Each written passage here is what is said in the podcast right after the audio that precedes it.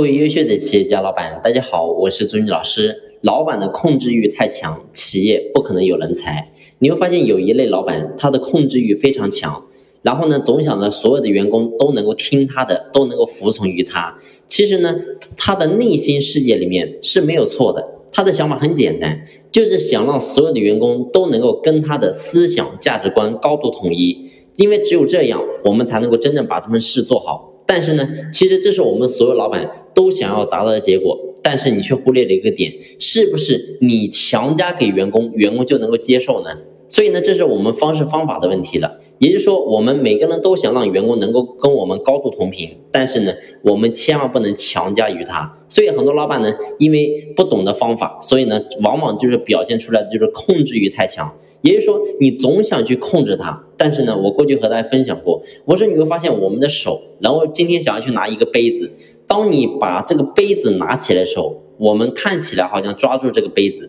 但事实上你会发现我们的手也被这个杯子给控制了。所以员工也是一样的。今天如果说我们做老板，然后想着说怎么去控制员工，想要怎么去真正去征服员工，你会发现，如果说用表面的强力的。武断的，然后去做这个事情，你会发现我们取不到任何一个好的效果，反而呢会让员工在公司干得非常不舒服。为什么呢？因为你会发现每个人说白了，他都想要自由。如果说今天我来工作的时候，我感觉很压抑，然后呢，老板动不动反正各个方面都想把控我，你会发现我是内心我是受不了的。所以呢，这就是为什么我们很多企业。真正发展起来之后，突然发现身边无人可用，这就是原因。所以我想告诉大家是，不是说今天我们给了员工多少工资就能够解决问题？工资永远只是一个方面，真正要把人才能够留住的话，我们一定要从一些细节开始做起。你比如说我今天所讲的这个点，也就是说我们作为老板，千万不要控制欲太强。